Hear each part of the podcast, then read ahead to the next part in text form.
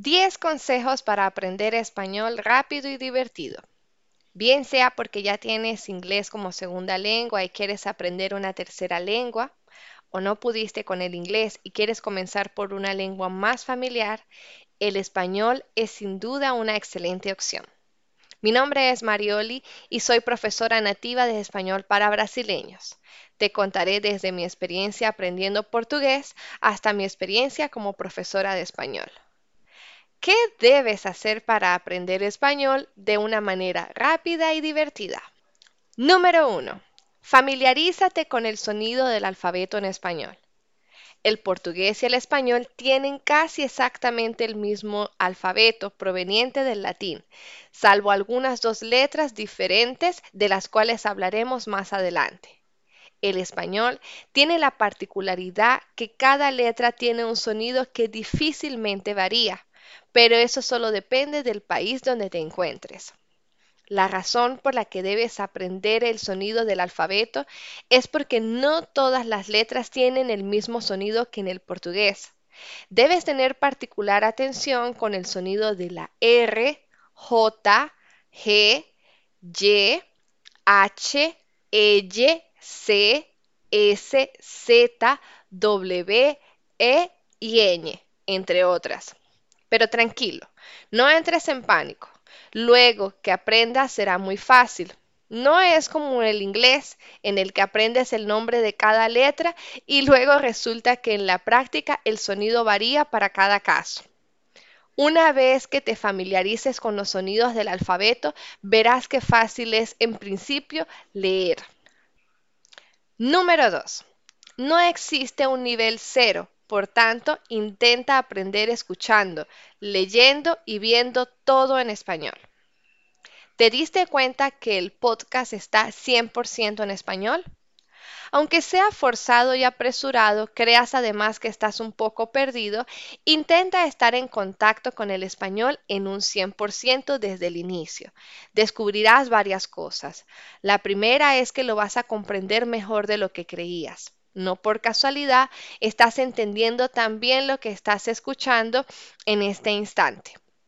Lo segundo es que la proximidad de estas dos lenguas, portugués y español, es tan similar que desde el principio ya entiendes algunas cosas con suerte más de la mitad de lo que lees o escuchas. No es como si estuvieses aprendiendo inglés, en el que inicialmente necesitarás apoyarte de tu idioma nativo para comprenderlo. La tercera y probablemente más importante razón es que al ser tan parecidos, portugués y español, te puedes ver atrapado en el portuñol. Es decir, no sabrás si lo que estás aprendiendo o entendiendo está en portugués o español. Cuando buscas aprender leyendo y escuchando solo en español, sabrás que si estás entendiendo lo que quiera que estés entendiendo, está en el idioma que estás aprendiendo. Para sustentar mi idea te contaré mi experiencia personal como profesora. Llegué a Brasil sin saber portugués, no conseguí trabajo en mi profesión, entonces tuve que reinventarme y por sugerencia de una amiga me volví profesora de español. En principio pensé que no saber portugués sería una limitación. Necesitaba trabajar y comencé a sí mismo. Le advertí a mis alumnos que solo hablaría en español, pues así sería más fácil para ellos aproximarse al idioma resultó desde mi punto de vista la mejor estrategia para que ellos aprendieran y rápido. Hoy en día yo sé portugués, pero mi estrategia continúa intacta. Mis clases son 100% en español y los resultados son increíbles. Número 3. Familiarízate lo más que puedas con el idioma inundando tu día a día de español. Si estás en un país hispanohablante, esto será muy fácil pero si estás en tu país nativo, sea este Brasil o Portugal o cualquier otro donde no se hable español y además de eso tu entorno laboral no te motiva a poner en práctica el español, será muy lento el proceso.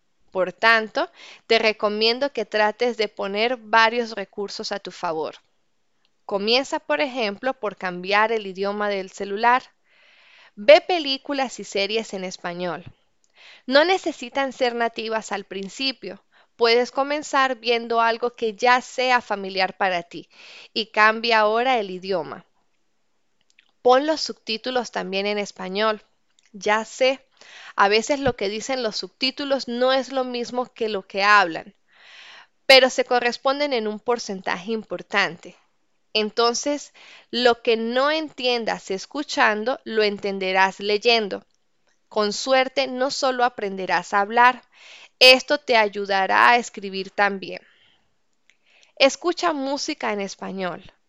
El mundo hispano está inundado de excelentes cantantes y géneros musicales. Podrías empezar por buscar versiones en español de canciones que ya conozcas. Así podrás comparar un poco y tener una referencia de lo que ya sabes. Busca libros y podcasts en español. Como te dije, mientras más recursos y mientras más estés en contacto con el idioma, más rápido aprenderá ya que tomar clases una o dos veces por semana a veces no es suficiente. Número 4. Si puedes, consigue un profesor nativo y pídele que te hable siempre en español. Valoro muchísimo el esfuerzo de los profesores que no son nativos. Tengo muchos colegas y amigos que enseñan español sin serlo, y muchos de ellos son realmente muy buenos pero sobre todo los que ya tuvieron la oportunidad de vivir en algunos países hispanohablantes. Pero hay cosas que a veces solo un nativo te podrá enseñar y sabrás si lo estás haciendo bien. Yo hablo portugués, sin embargo tengo mis propias dificultades.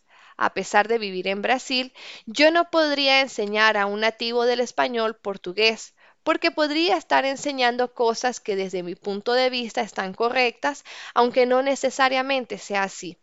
Y un nativo sí podría percibirlo.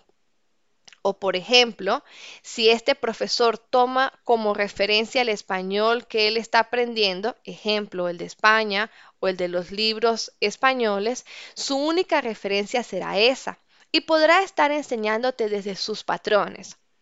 Un nativo o una persona que conozca el idioma entenderá que el español es un idioma muy amplio y que hay diferencias importantes entre países donde hay palabras con distintos significados dependiendo del país u objetos que tienen distintos nombres dependiendo del país donde estés. Una vez conocí a una profesora de español que vivió más de 20 años en Venezuela. Cuando conversamos, yo realmente no sabía si ella me hablaba en portugués, español o portuñol. Entonces entendí que su español no era tan bueno como para enseñar a personas que ya estuviesen en un nivel conversacional, porque podría estar pasando sus propios vicios de lenguaje a sus alumnos sin que estos lo sepan.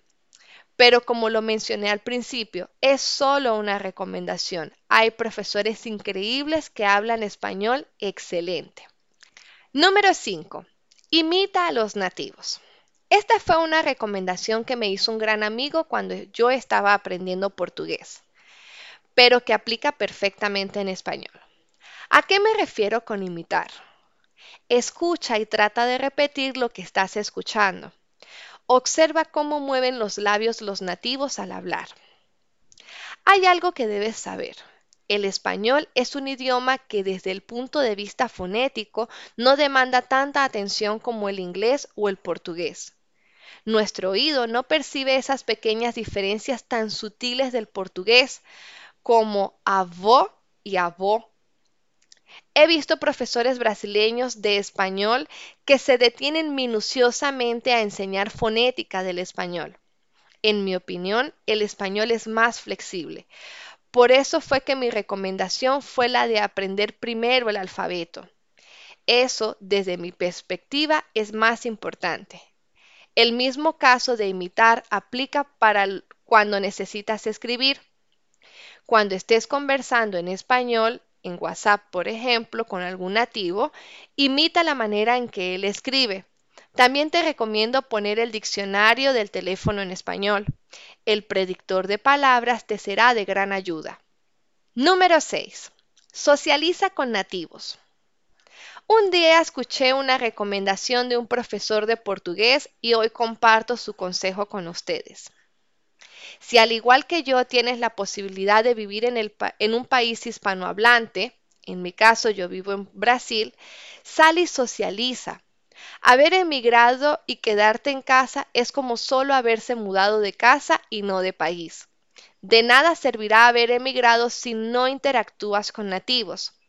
Sé que al principio da un poco de vergüenza y miedo, pero es la mejor forma de acelerar el proceso que quedarse en casa intentando aprender por tu propia cuenta. Con suerte encontrarás personas que no solo quieran hablar contigo, sino también te corregirán, lo cual es excelente. Si no tienes la posibilidad de vivir en un país hispanohablante, hay aplicaciones móviles como Tandem App en la que puedes encontrar personas nativas dispuestas a enseñarte desde la práctica. Trata de buscar interactuar con nativos de varios países, así tendrás varias referencias del español. Número 7. No esperes a estar en un nivel conversacional para intentar hablar en español. Arriesgate. Por miedo, muchas personas se cohiben de hablar español por no querer equivocarse y terminar hablando portuñol. El problema es que el portuñol es parte de la transición. Es natural que comiences hablando portugués y si ya sabes algo de español, trates de utilizar esa información para irla incorporando en tus conversaciones. En la medida que vayas adquiriendo vocabulario, ve usándolo. Recuerda que el proceso del español es diferente que el inglés. Con la ayuda de un buen profesor, él te dirá que debes corregir. Si no lo intentas desde el principio, tu profesor no tendrá nada para corregir. Solo intentándolo sabrás si estás haciendo bien tu trabajo. Tengo muchos alumnos que siguieron este consejo y para su cuarta o quinta clase ya conseguían incorporar una parte importante de palabras en español. En menos de 10 clases ya sostenían una conversación, con algunos errores, claro, pero conversando la mayoría en español y cada vez yo tenía menos cosas por corregir. No tengas miedo de equivocarte, estás aprendiendo y equivocarte hace parte del proceso. Recuerda que poder comunicarte hablando debe ser tu prioridad. Número 8. No te cierres a intentar entender un poco de gramática. Tengo muchos alumnos que dicen, profesora, mi enfoque es en la conversación y no en la gramática. Entendamos la gramática como lo que es. Una base importante en la que intentarás relacionar con tu idioma nativo de qué estamos hablando y no como eruditos del español formados en letras. Eso es otra cosa. Como profesora flexible y complaciente que soy, he respetado el deseo de algunos alumnos de no querer ver nada de gramática, pero su evolución no ha sido tan buena como los que se han dado la oportunidad. Cuando comencé a dar clases, pensé que el hecho de ser nativa ya me hacía una excelente profesora, que no era necesario estudiar un poco de gramática. Con el paso del tiempo, no subestimo en lo absoluto el enseñar de manera sutil y didáctica a mis alumnos un poco de gramática. Tampoco te vayas a los extremos. Hay quienes necesitan entender tan bien la gramática que se pierden la oportunidad de fluir en el idioma. Hay cosas que yo no entiendo del portugués. No le encuentro la lógica, pero allí es donde la imitación es importante. A veces saber que eso es así porque sí es mejor que tratar de encontrarle las cinco patas al gato. Número 9. Relaciona el español a tu día a día. Una de las cosas que siempre me incomodaba de aprender idiomas es que siempre hablaba de otras personas y tenía que producir ejemplos con contextos y situaciones muy distantes a mi día a día. Entonces, ¿cómo incorporar eso a mi realidad? ¿Para qué quiero hablar de Pedro, Juan y Lucas y de lo que ellos hacen en el día a día cuando yo podría estar hablando de mí de las personas que conozco, tratando de usar el idioma con situaciones reales? Por eso decidí que mis alumnos pudiesen hablar sobre ellos, sobre sus trabajos, lo que hacen durante el día, dónde nacieron y crecieron, dónde estudiaron, cómo es su familia, creando un espacio tan confortable al que decidí llamar español entre amigos. Entonces no solo aprendemos español, sino también nos preparamos para hablar de nosotros en cualquier situación. Número 10. Respeta tu ritmo y disfruta el proceso. ¿Has visto anuncios donde te garantizan aprender un idioma en X cantidad de semanas? No sé si lo logran de verdad. Creo que son unos genios para predecir y garantizar eso. Yo apuesto por entender que cada alumno tiene su ritmo, sus dificultades, sus habilidades, su propio proceso. Por eso si me preguntas en cuánto tiempo vas a aprender, te diría con responsabilidad que no lo sé. Te haría saber que no existe una fórmula mágica. Desde mi punto de vista, depende mucho de qué tan comprometido y motivado estés para aprender. El profesor es solo una herramienta más. Él te dará una rutina que seguir. Si te desvías o no avanzas es tu decisión. También recuerda que tú eres quien tiene la responsabilidad más importante en todo esto. Aprender rápido o no depende 100% de ti. Como no te quiero desanimar, te voy a contar que tengo alumnos que en menos de un año consiguen hablar un español tan correcto que a veces siento que estoy hablando con algún amigo de mi país. La razón por la que ellos se mantienen aprendiendo es porque necesitan aumentar su vocabulario y, por supuesto, tener a alguien con quien practicar. Pero si esto no sucede contigo, no te preocupes. Esta no es una competencia. Lo más importante es que disfrutes el camino y no sufras para llegar a la meta. Ya lo hicimos en la escuela. Esto debe ser voluntario y porque así lo deseas. Motívate. Aprender español será muy fácil. Te espero en nuestro próximo podcast y no te olvides de seguirme en mi cuenta de Instagram que se llama Español entre amigos. Hasta luego.